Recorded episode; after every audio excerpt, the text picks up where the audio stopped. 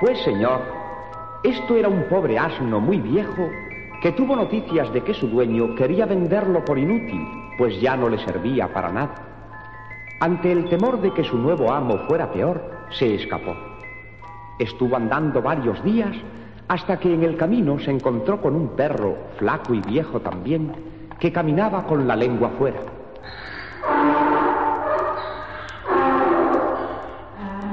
¿Qué te sucede, amigo perro? ¿Vas de merienda? No, amigo asno. Es que como soy viejo y ya no valgo para nada, mi amo me quiere matar. ¿Y piensas volver a casa de tu amo? De ninguna manera. Yo me he marchado antes de que cumpla su sentencia y, y viviré por ahí como pueda. Pues vente conmigo, amigo perro, y entre los dos nos ganaremos la vida como mejor podamos. Mm, ¿Tocas tú algún instrumento musical? Solamente domino un instrumento de cuerda. Eh, ¿El violín? No, la campana. Va, entonces no sirves. Mm, Pero cantar sí cantarás. Hombre, eso sí, porque de joven canté ópera. No hay más que hablar, amigo asno. Vámonos los dos juntos y verás, verás cómo ganaremos dinero cantando a dúo. De acuerdo, choca la pata y adelante. Los dos amigos marcharon juntos con la esperanza de ganarse la vida por sus propios medios. Y cuando más tranquilos iban, se encontraron a un pobre gato junto a una piedra llorando de pena. Sin duda, le ocurría otra desgracia como al perro y al asno. ¿Qué te sucede, amigo gato? ¿Te has caído? ¿Te has hecho daño? Nada de eso. Es que soy demasiado viejo y como ya no cazo ratones, nadie me quiere. Me faltan todos los dientes. Unos chiquillos me han querido matar a pedradas y me he salvado de casualidad. Bueno, ¿y piensas estar llorando ahí hasta que te mueras de pena? Y no sé qué hacer. ¿A dónde voy yo con tantos años encima? Vente con nosotros y te uniremos al negocio. El gato aceptó la oferta y salió andando con sus amigos el perro y el asno.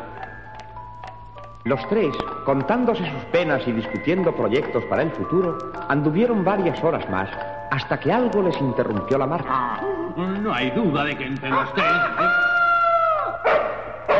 Calla, ¿qué es eso? Parece un gallo. Miau. Sí, mirar, es un gallo. Aquí viene. Buenas tardes, amigo gallo. Eh, ¿Qué tal le va por aquí? Eh, buenas tardes, amigos. Miau, ¿por qué cantar de esa manera a estas horas? Hoy no me habléis de eso, que estoy de muy mal humor. Canto hoy porque mañana es domingo y sé que me matarán para hacer una paella conmigo. Canto para despedirme del mundo. Mira, amigo gallo, puedes librarte todavía. Eh, vente con nosotros y ya te contaremos nuestros proyectos. Los cuatro amigos, el asno, el perro, el gato y el gallo, siguieron andando, andando, llegaron a un bosque y se dispusieron a pasar allí la noche. Y cuando se preparaban para dormir, vieron una luz a lo lejos. ¿De qué se trataba? ¿Qué es aquella luz que se ve allí? Parece una casa. Miau. Yo con aquella luz, a pesar de ser gato, estoy mosca. Vamos a ver de qué se trata. Yo creo que sería mejor esperar un poco a que amanezca para ver bien lo que es. Oh, amigos míos, somos cuatro y creo que podremos vencer a quien sea e intente atacarnos. Ah, mm, pero ¿y si se alguien lleva un cañón? Eh, no seas cobarde y vamos, eh, que a mí no hay quien me pueda, a pesar de mis años. No, nada, no discutir más y adelante. Vamos, vamos, vamos. Guiados por la luz, los cuatro amigos llegaron frente a una casa. El asno se acercó con cautela y mirando por el ojo de la cerradura, vio que dentro había una mesa llena de frutas, dulces y ricos manjares, y junto a ella unos ladrones que burlando la ausencia del dueño comían tranquilamente. ¿Qué ves? Mirar esos bandidos, cómo comen. ¿Qué, qué envidia? Miau, con las ganas que yo tengo de comer. Miau. Valientes sinvergüenzas. ¡Qué ladrón! Mm, Ya les daría yo pasteles a esos. Esperar un momento que se me ocurre una idea. A ver, habla. Cuenta, cuenta. Mm, Dinos, dinos. Pues veréis, tú, amigo perro, te vas a subir encima de mí. ¿Entendido? Entendido. Tú, amigo gato, te subirás encima del perro, conforme. Miau, conforme. Y tú, amigo gallo, te subirás encima del gato. ¿De acuerdo? Mm, De acuerdo. Bien, pues cuando yo diga a las tres, eh, cantaremos entre los cuatro un for de estos modernos cualquiera. Muy bien, muy bien.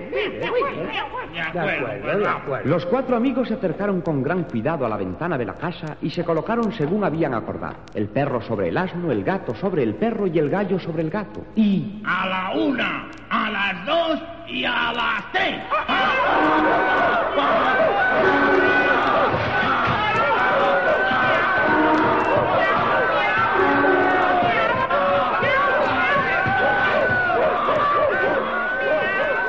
Y la que allí se armó fue horrible.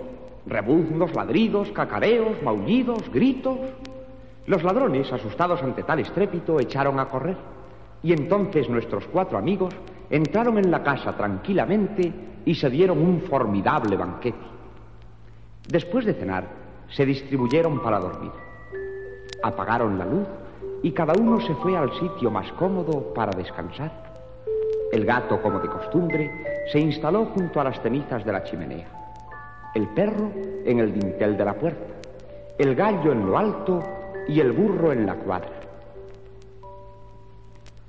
A todo esto, los ladrones que habían huido hacia el bosque, al ver que ya no había luz, enviaron a uno de ellos a explorar. Este ladrón entró en la casa y tomando el brillo de los ojos del gato por brasas de la lumbre, acercó una cerilla para encenderla.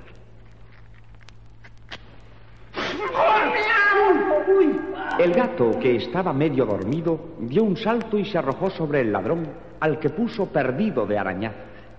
Quiso huir, pero... Le salió al paso el amigo perro y le dio un terrible mordisco. Intentó salir por el establo, pero le vio el asno y le soltó una serie de coces que no olvidará el ladrón en toda su vida. Y como remate, el gallo, cantando a pleno pulmón, dejó al bandido poco menos que sordo, el cual salió huyendo despavorido a reunirse con los demás compinches de su banda. ¡Auxilio!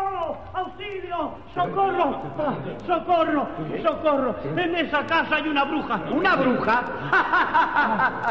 no nos haga reír. Que sí, que sí. Que os digo que hay una bruja. Eh, Nada más entrar me ha dado una serie de arañazos terribles.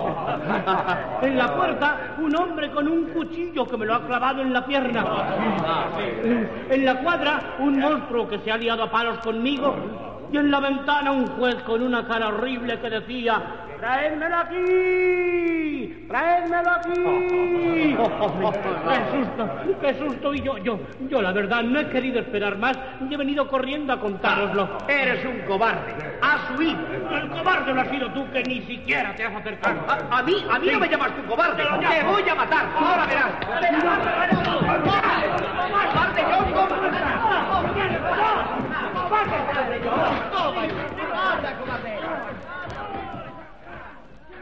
Y como habéis oído, los ladrones regañaron entre ellos y huyeron para siempre de allí, con gran satisfacción de nuestros cuatro amigos, a quienes el dueño de aquella finca acogió con todos los honores y agradecido les dijo, Bien, me habéis salvado la vida y la hacienda. Por lo tanto, os pido que os quedéis a vivir conmigo en esta casa donde nada os faltará. Nuestra intención era ir a recorrer mundo, señor. Pero si mis compañeros están de acuerdo, nos quedaremos. ¿Qué dice el amigo perro? Por mí no hay inconveniente, señor. Eh, Solo que impongo una condición. Y es que no me hagáis guardar ganado, pues ya soy muy viejo. Concedido. ¿Y el amigo gato? Yo únicamente os pido que no me mandéis cazar ratones, pues ya no tengo dientes, señor. De eso no tendrás que preocuparte, pues tengo ratoneras. Amigo gallo, ¿tú qué dices? Yo impongo por condición que en esta casa no se coma ningún guiso que tenga como base el pollo u otro ave del gremio. Has de saber, amigo gallo, eh, que en esta casa todos somos vegetarianos. Ah, en ese caso, yo también me quedo. Muy bien, muy bien. Bien, pero el amigo asno no nos ha dicho su parecer. Yo solamente quiero que no me hagáis sacar el agua de la noria, eh, ni me hagáis hacer trabajos impropios de mi condición social y de mi quebrantada salud. Descuida, porque en mi finca no faltan los elementos mecánicos eh, para hacer toda clase de trabajo. Entonces estamos dispuestos a quedarnos en vuestra casa, señor.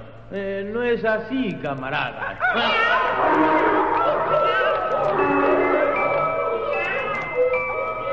Y allí se quedaron a vivir para el resto de sus días.